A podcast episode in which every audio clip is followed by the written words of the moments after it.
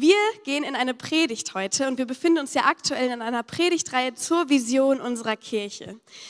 Die Vision hat vier Punkte und wir haben bereits zwei gehört. Der erste war zu Jesus kennen, die zweite Predigt war zum Glauben leben. Und heute geht es darum, Menschen zu lieben.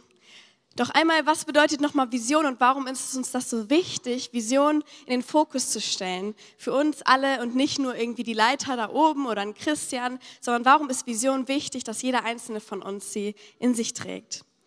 Vision bedeutet, dass wir darüber nachdenken, was sehen wir und worauf fokussieren wir unseren Blick. Denn das, worauf du am meisten schaust, ist letztendlich die Richtung, wohin du dich bewegst. Das ist die Richtung, in der dein Leben geformt wird, die Richtung, in der du in deinem Leben wächst. Das, worauf du schaust am meisten, dort wirst du hingehen. Da, wo du hinläufst, da schaust du auch hin. Das bedingt sich gegenseitig. Ein ganz praktisches Beispiel sind zum Beispiel Pflanzen. Wenn wir uns die Sonnenblumen anschauen, die schauen den ganzen Tag über die Sonne an. Das heißt, sie richten sich auch nach der Sonne. Dort, wo sie hinschauen, da schauen sie hin. Und die Kinder gehen in die Kinderkirche. Das habe ich kurz vergessen. Die Kinder können gerne mit Magda und Lisa nach hinten in die Kinderkirche gehen jetzt in diesem Moment, wenn es Kinder gibt. Viel Spaß. Also Pflanzen richten sich nach der Sonne. Wenn du in einem Raum bist, der relativ dunkel ist, und dann gibt es dort ein Fenster mit Licht, dann werden sich alle Pflanzen in diesem Raum nach diesem Licht ausstrecken und in diese Richtung wachsen. Und deswegen ist es wichtig, dass wir eine Vision haben, die wir verfolgen wollen. Und heute geht es darum, Menschen zu lieben. Uns ist wichtig, dass wir uns nicht nur um uns selbst drehen als Kirche oder um uns selbst als Menschen. Es nicht uns egal ist, was andere Menschen bewegt, sondern wir wollen Menschen lieben. Und in der heutigen Stelle im Neuen Testament, in die wir gleich reinschauen, kommt jemand auf Jesus zu und stellt ihm eine Frage. Lukas 10 ab Vers 25. Cool. Und siehe, ein Gesetzesgelehrter trat auf, versuchte ihn und sprach, Meister, was muss ich tun, um das ewige Leben zu erben? Und er sprach zu ihm, was steht im Gesetz geschrieben? Wie liest du? Er aber antwortete und sprach, du sollst den Herrn, deinen Gott, lieben mit deinem ganzen Herzen und mit deiner ganzen Seele und mit deiner ganzen Kraft und mit deinem ganzen Denken und deinen Nächsten wie dich selbst. Er sprach zu ihm, du hast recht geantwortet, tue dies, so wirst du leben. Wir sollen also Gott lieben mit allem, was wir haben. Hier ist es sehr ausführlich ausgeführt, mit der Seele, mit der ganzen Kraft, mit unserem Denken, mit unserem Leben und gleichzeitig den Nächsten lieben wie uns selbst. Wenn wir das tun, erlangen wir das ewige Leben.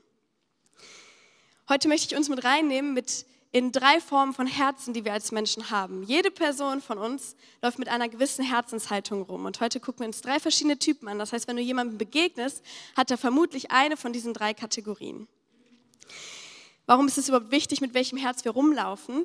Wir sind geprägt mit Philosophien und Werten und Meinungen, mit denen wir aufgewachsen sind. Also wenn du von klein auf gehört hast, du bist besonders, dann ist es etwas, was in deinem Kopf ist und dann in deinem Herzen, woraus du auch handeln wirst.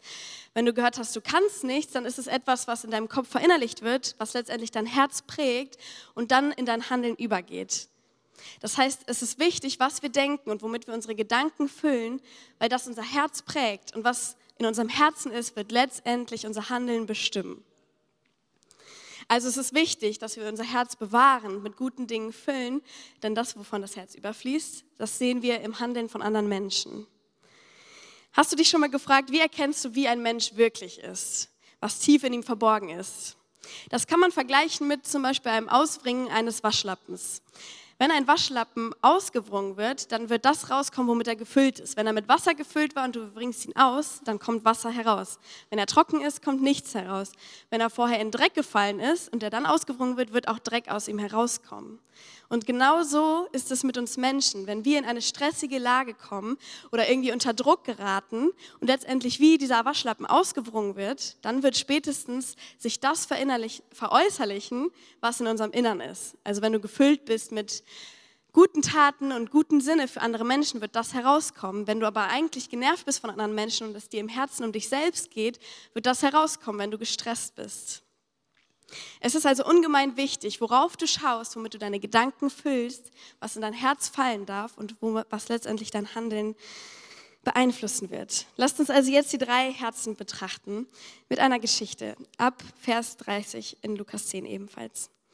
Da erwiderte Jesus und sprach, es ging ein Mensch von Jerusalem nach Jericho hinab und fiel unter die Räuber, Die zogen ihn aus und schlugen ihn und liefen davon und ließen ihn halbtot liegen, so wie er war.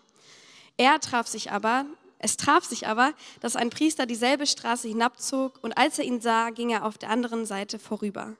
Ebenso kam auch ein Levit, der in der Gegend war, sah ihn und ging auf der anderen Seite vorüber. Ein Samariter aber kam auf seiner Reise in seine Nähe und als er ihn sah, hatte er Erbarmen.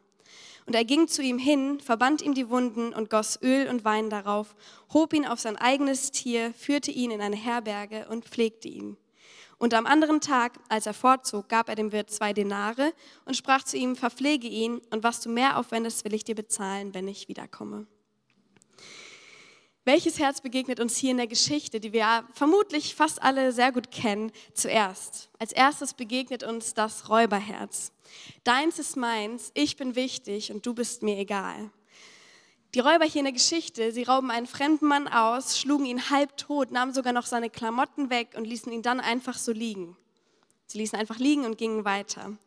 Das können wir heute überall beobachten, natürlich in Kriminalität, mit ähm, Drogenhandel, den Dingen, die wir in den Nachrichten sehen, Einbrüche, Menschenhandel, Sklaverei, Krieg, Ausbeutung. Bei all dem geht es Menschen darum, ihren eigenen Vorteil aus anderen Menschen zu erbeuten. Aber gleichzeitig sehen wir das natürlich nicht nur im kriminellen Bereich, weil jetzt denkst, okay, gut, ich bin jetzt nicht der Drogenboss hier von Wuppertal, deswegen habe ich auch kein Räuberherz. Nein, das Hauptmotiv des Räuberherzes ist es, aus anderen Menschen Profit zu schlagen und aus ihnen eine Verdienstmöglichkeit zu sehen, den eigenen Vorteil sich zu suchen. Das heißt, bei uns fängt es schon an, den eigenen Vorteil zu suchen bei anderen Menschen. Wenn wir uns irgendwo vordrängeln, ohne andere Leute zu fragen oder bei irgendeinem Putzplan innerhalb deiner Wohngemeinschaft oder deines Hauses, sich die besten Wochen auszusuchen, wo du am wenigsten Dienste hast. Oder bei der Arbeit jemanden anderen zu verpetzen, damit du die Gehaltserhöhung bekommst. Oder in einem Kreis über eine nicht anwesende Person schlecht zu reden. In all diesen kleinen, vielleicht vermeintlich kleinen Dingen fängt es an, dass wir unseren eigenen Vorteil suchen und somit auch ein Räuberherz haben, auch wenn wir jetzt nicht die Drogenbosse von Wuppertal oder sonst wo sind.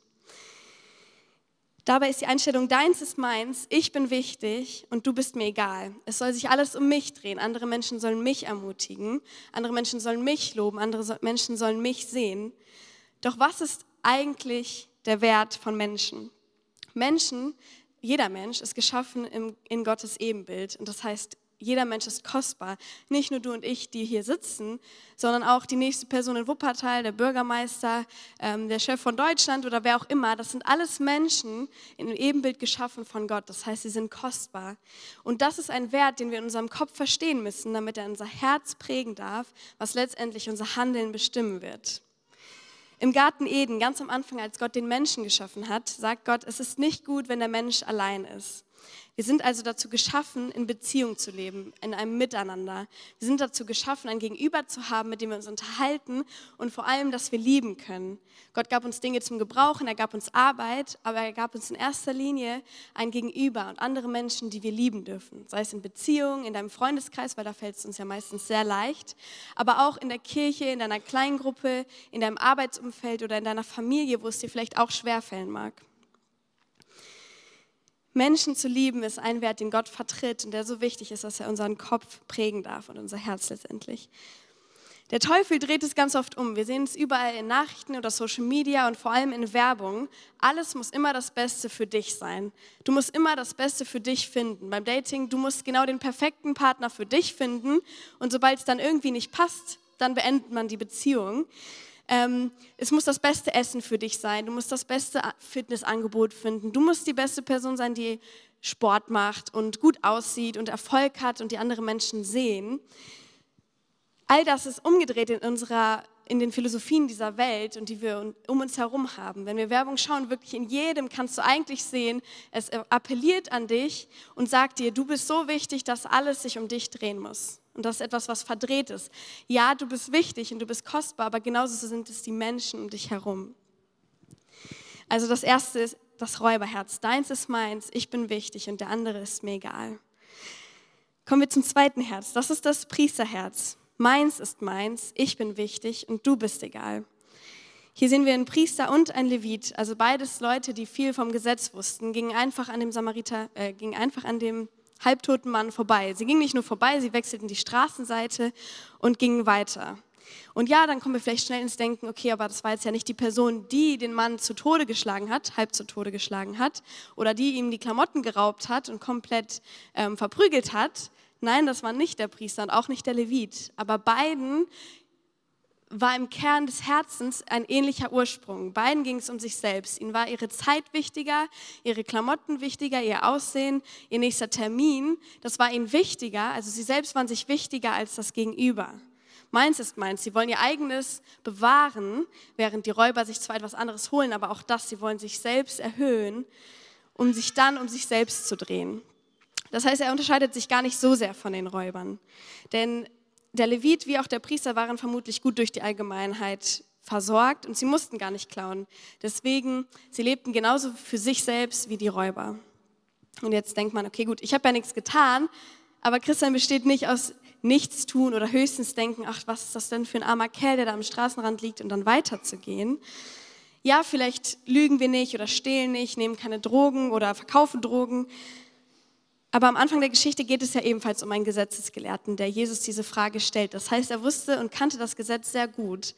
ich glaube nicht, dass es ohne Grund ist, dass Jesus in diesem Beispiel einen Priester und einen Levit ebenfalls nimmt, die einfach die Straßenseite wechseln und an dem Mann vorübergehen. Lukas 10, Vers 29, das ist nämlich der, der dazwischen steht. Er aber wollte sich selbst rechtfertigen und sprach zu Jesus, und wer ist mein Nächster? Der Gesetzesgelehrte will sich rechtfertigen, weil Jesus ihm sagt, man muss sich um den Nächsten kümmern und er möchte sich rechtfertigen. Und das tun wir so oft auch. Wir relativieren die Not. Ja, vielleicht sind wir schon abgestumpft, weil wir so viel in den Nachrichten sehen. Wir sehen, okay, da ist Krieg in der Ukraine, dort wird Sklavenhandel betrieben, dort werden Menschen an Hunger sterben und wir sind schon so abgestumpft, dass wir denken, okay, gut, Not ist irgendwie relativ, weil es uns in Deutschland ja doch relativ gut geht. Oder wir denken, okay, zwei Euro jetzt nach Afrika zu spenden, macht den Braten auch nicht mehr fett. Das ist eh nur ein Tropfen auf dem heißen Stein, dann kann ich es auch gleich lassen. Es gibt genügend andere Gründe, die uns manchmal unbewusst oder auch bewusst in den Kopf kommen. Wenn jemand gemobbt wird, denken wir vielleicht, okay, die Person ist selber schuld, dann brauche ich mich da jetzt auch nicht einmischen. Oder Spenden kommen eh nicht an, das kennen wir ja alle. Man wird auf der Straße angesprochen von irgendeiner Organisation. Und die meisten Menschen sagen, spend da nichts hin, weil die Leute kriegen eigentlich hauptsächlich selbst das Geld. Was vielleicht auch stimmen mag, aber das sollte kein Grund sein, uns nicht damit auseinanderzusetzen, wo wir denn tatsächlich einen Unterschied machen können. Und dann gibt es auch fromme Gründe. Vielleicht durfte der Priester gar nicht helfen von seinem Status her und ist weitergegangen. Aber Jesus gibt ja dieses Beispiel nicht umsonst. Er sagt in gewisser Weise, der Tempel ist egal, hier liegt ein Mensch, um den du dich kümmern sollst. Also zweites ist das Priesterherz, sich um sich selbst so sehr drehen, dass zwar selbst wenn es einem gut geht und man anderen Leuten nichts wegnehmen muss, es einem trotzdem wichtiger ist, wie es einem selbst geht, dass man den Status beibehält und dass man nicht anderen Menschen hilft.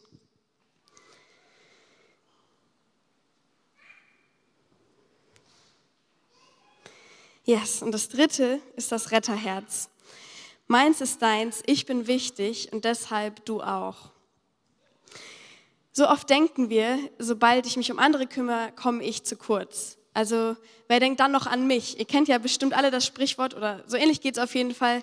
Wenn jeder an sich selbst denkt, ist an alle gedacht. So, der gute Deutsche denkt auch an Effizienz, dann funktioniert das ja auch. So, ich denke an mich selber, wenn das der andere tut, dann funktioniert das ganze Leben. Aber genauso können wir das eigentlich auch umdrehen. Wenn jeder an jemand anderen denkt, ist genauso an alle gedacht. Und es ist viel mehr der Wert, den wir vertreten wollen, in einem Miteinander zu leben. Der Samariter hier in dem Beispiel ist ein vermutlich erfolgreicher Geschäftsmann. Zumindest hatte er es zu etwas gebracht. Er hatte Öl und Wein dabei, ein eigenes Reittier, er hatte einen Check, er hatte genügend Geld und gute Klamotten. Und ihm war dennoch das alles nicht mehr wichtig. Termine, Geld, seine sauberen Klamotten, seine Zeit war ihm nicht mehr so wichtig wie der Mann, der dort halbtot auf dem Boden liegt. Warum sollte er überhaupt sowas für einen Juden tun? War jetzt ein Mensch, jemand, der irgendwie unendlich Zeit hat, dem es egal ist, dass er zu seinem nächsten Termin vielleicht zu spät kommt? Vermutlich nicht. Also warum hat der Samariter diesem armen Mann geholfen? Wir lesen nochmal Vers Lukas 10, Vers 33 in einer anderen Übersetzung. Schließlich kam ein Reisender aus Samarien dort vorbei. Als er den Mann sah, hatte er Mitleid mit ihm. Also der Samariter hatte Mitleid mit ihm und das ist so ein entscheidender Knackpunkt, den wir hier lesen dürfen. Er hatte Mitleid und Erbarmen. Das heißt, er hat diesen Mann gesehen und ihm drehte es sich im Magen herum, wenn er sich vorstellte, selbst dort zu liegen. Er hat jemanden gesehen und hatte tatsächlich Mitleid. Es hat tatsächlich sein Herz bewegen dürfen und aus dem heraus hat er gehandelt. Er hat daraus heraus gehandelt, was wahrscheinlich schon seine Werte vorher waren. Er hat wahrscheinlich vorher schon Menschen hochgeachtet, genauso wie sich selbst. Aber vor allem hat er den Moment genutzt und nicht verstreichen lassen, wo sein Herz bewegt wurde. Sein Retterherz war, meins ist deins, ich bin wichtig und deshalb du auch. So, es geht dabei nicht darum, dass man selbst sich jetzt dann ganz klein macht und wenn ich anderen Menschen dienen muss, dann geht es ja nicht mehr um mich und ich muss mich dann da ganz klein irgendwie verkrümeln und mir darf es nur schlecht gehen und anderen Menschen gut. Nein, das ist nicht das, was wir hier lesen dürfen. Man selbst ist wichtig. Du bist kostbar und von Gott geschaffen, genauso wie dein Gegenüber. Das heißt, du darfst aus dieser Kraft heraus ähm, anderen Menschen helfen, indem du weißt, ich bin selber wichtig und um mich wird sich gekümmert, denn der Gott des Höchsten der höchste Gott kümmert sich um mich und genauso darf ich mich um den anderen kümmern. Der Samariter hatte also Empathie, Solidarität. Er liegt dort und daraus kam praktisches Handeln. Sein Herz war so bewegt und wie wir wissen, das, was unser Herz bewegt, das wird letztendlich unser Handeln bestimmen. Er ließ das sein Handeln bestimmen. Letztendlich tat der Samariter das, weil sein Herz erweicht wurde. Er spürte etwas in der Not des anderen. Wir können nicht aus den Worten hier sehen, ob das beim Priester und Levit anders war, aber ihr Handeln zumindest lässt darauf schließen, dass ihr Herz vermutlich so hart war für andere Menschen, dass es sie nicht mehr berührt hat. Sie haben einfach nur kalt die Straßenseite gewechselt und sind davongegangen. Genauso bei den Räubern. Sie haben selbst aktiv etwas dafür beigetragen, dass es einem anderen Menschen schlecht geht und sind dann fortgegangen. Ihr Herz war genauso hart wie das des Priesters oder des Leviten. Aber Jesus sagt uns, er erzählt ja diese Geschichte, das vergessen wir manchmal. Er sagt uns, guck mal, wer da liegt. Lukas 10, Vers 36, also weiter in der Geschichte. Wer von diesen dreien meinst du, ist dem, der unter die Räuber fiel, der Nächste geworden? Das fragt Jesus. Der Gesetzesgelehrte sprach, der, welcher die Barmherzigkeit an ihm geübt hat. Da sprach Jesus zu ihm, so geh du hin und handle ebenso. Also der, der Barmherzigkeit geübt hat. So, ja, ist die offensichtliche Antwort. Die Geschichte haben wir vermutlich alle gehört. Ist so, ja, okay, barmherziger Samariter. Man kennt das ja auch Samariterbund, also es ist uns allen ein Begriff. Aber letztlich diese Geschichte, egal wie oft wir sie gehört haben, ob jetzt zum 5000. Mal oder zum ersten Mal, stellt immer wieder die gleiche Frage. Wo darf Jesus dein Herz neu erweichen für andere Menschen? Wo hast du vielleicht dein Herz hart gemacht für deine Nachbarn, für deine Geschwister, für deinen Chef? Wo hast du dich so sehr davon abgeschottet, Emotionen zu spüren, die dein Herz erweichen für dein Gegenüber? Denn dein Gegenüber ist genauso geliebt von Gott wie du selbst. Also wem bist du bereit, ein Nächster zu sein? Wer liegt an deiner Straße und was darf dein Herz berühren?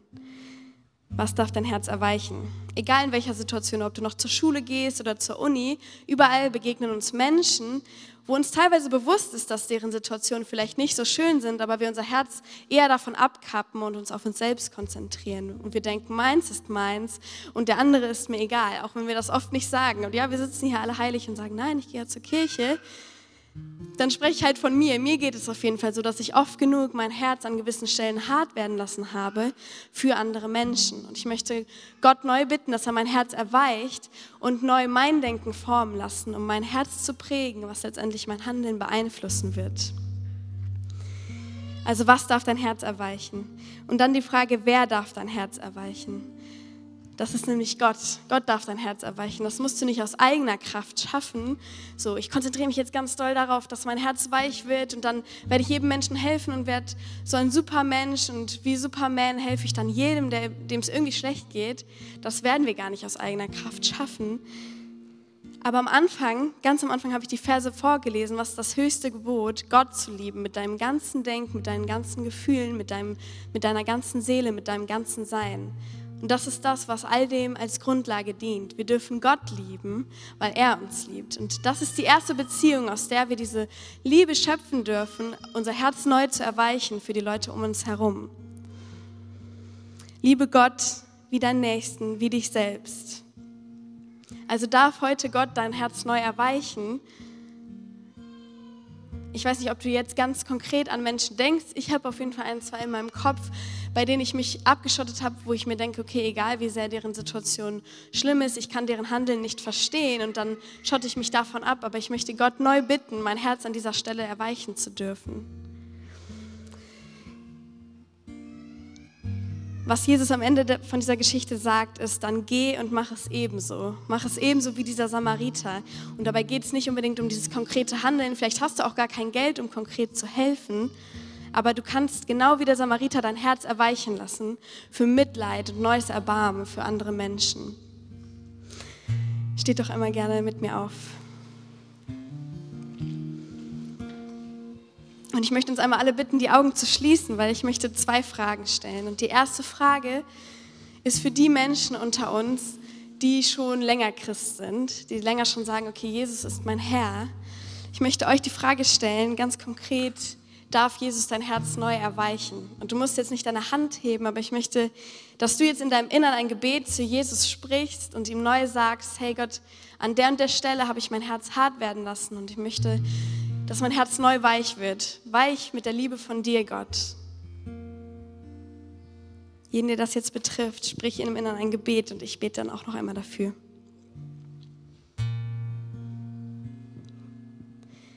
Jesus, ich danke dir, dass du uns zuerst geliebt hast. Ich danke dir, dass du jeden einzelnen Menschen kostbar erschaffen hast in deinem Ebenbild und dass wir das neu verstehen dürfen. Ich bitte dich, dass du jeder einzelnen Person an diesem Morgen, die das jetzt neu für sich entschieden hat, ihr Herz weich werden zu lassen und neu verletzlich zu machen, dass du das jetzt füllst mit deiner Liebe, dass du es ganz machst und heilst und dass du uns neu daran erinnerst, dass wir aus deiner Liebe schöpfen müssen und nicht aus unserer eigenen Kraft. Bitte erweiche du unser Herz da, wo es hart geworden ist. In Jesu Namen. Amen. Und jetzt komme ich zu einer zweiten Frage. Bitte schließ nochmal die Augen, wo du sie aufgemacht hast. Und die stellen wir jeden Sonntag. Vielleicht bist du auch heute das erste Mal da, dann hörst du das jetzt auch das erste Mal. Jesus ist für dich gestorben, da wo du denkst, okay, ich kann es nicht aus eigener Kraft schaffen. Ähm, ich bin vielleicht in Beziehungen, wo ich anderen Menschen gegenüber hart geworden bin, wo ich sündiges Verhalten habe. Und sündiges Verhalten ist nichts anderes als das, was Gott nicht für dich gedacht hat. Wir schaffen es nämlich gar nicht, ein perfekter Mensch zu sein. Das werden wir niemals in diesem Leben schaffen. Aber Jesus kam vor über 2000 Jahren und hat es geschafft. Er hat Gemeinschaft mit Gott für uns möglich gemacht. Er ist wie eine Brücke geworden zwischen Gott und uns, weil wir, weil wir so unperfekt sind, können eigentlich keine Gemeinschaft mit Gott haben. Und das ist die tiefste Sehnsucht, die wir alle in unserem Herzen spüren.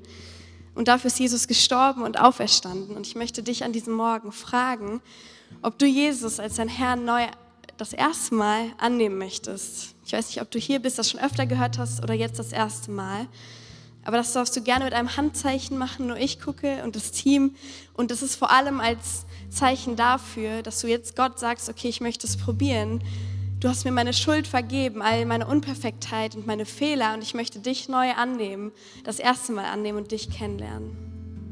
Dann heb jetzt deine Hand. Yes, so cool. Dann dürft ihr die Arme runternehmen und alle die Augen öffnen und wir beten als Kirche gemeinsam mit denen, die das heute das erste Mal entschieden haben, ein Gebet, was jetzt hier an den Beamer angeworfen wird.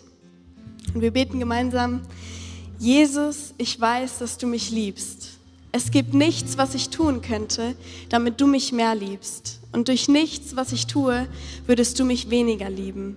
Du bist für mich gestorben und auferstanden. Ich glaube an dich. Du bist mein Gott, mein Retter und mein Herr. Bitte schenke mir die Vergebung meiner Schuld. Ich möchte als dein Kind leben und du sollst mein ganzes Leben bestimmen. Ich danke dir, dass ich durch dich wirklich frei bin und ein Leben in Ewigkeit habe. Amen. Amen. Lass uns den Leuten einen Applaus geben, die das das erste Mal gebetet haben.